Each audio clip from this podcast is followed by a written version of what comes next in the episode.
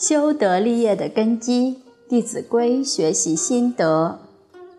今天呢，我们来分享：或饮食，或坐走，长者先，幼者后。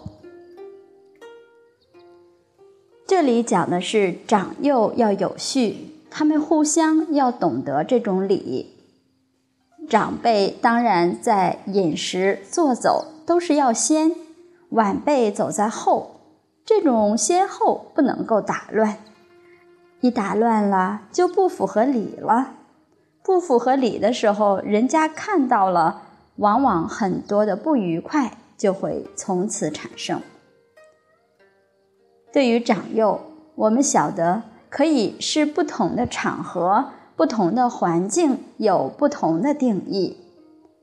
比如在家里，长幼之分是以年龄辈分。来分的，父子之间，当然父亲走在先，儿女走在后。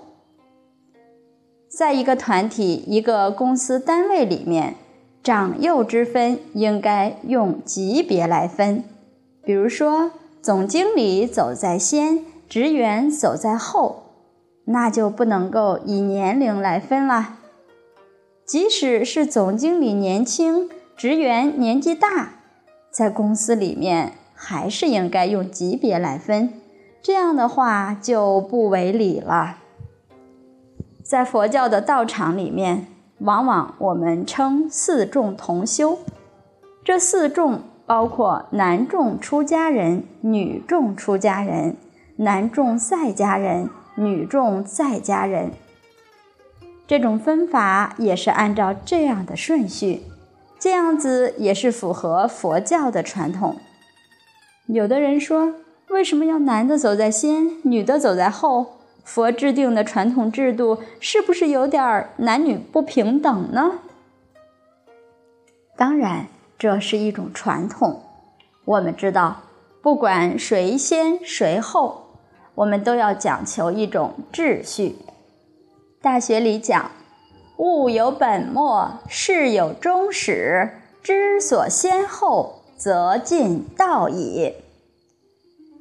一个人懂得什么是本，什么是末，什么是先，什么是后，有条不紊。这种有秩序的近于道。道就是一种自然的法则，符合自然的。所以次序是符合自然的，天体的运行。很有次序，很有规律。火星走火星的轨道，它不会走到木星那里去；木星不会撞到火星的轨道里来，都很有序。所以这种礼节是称为天地之序。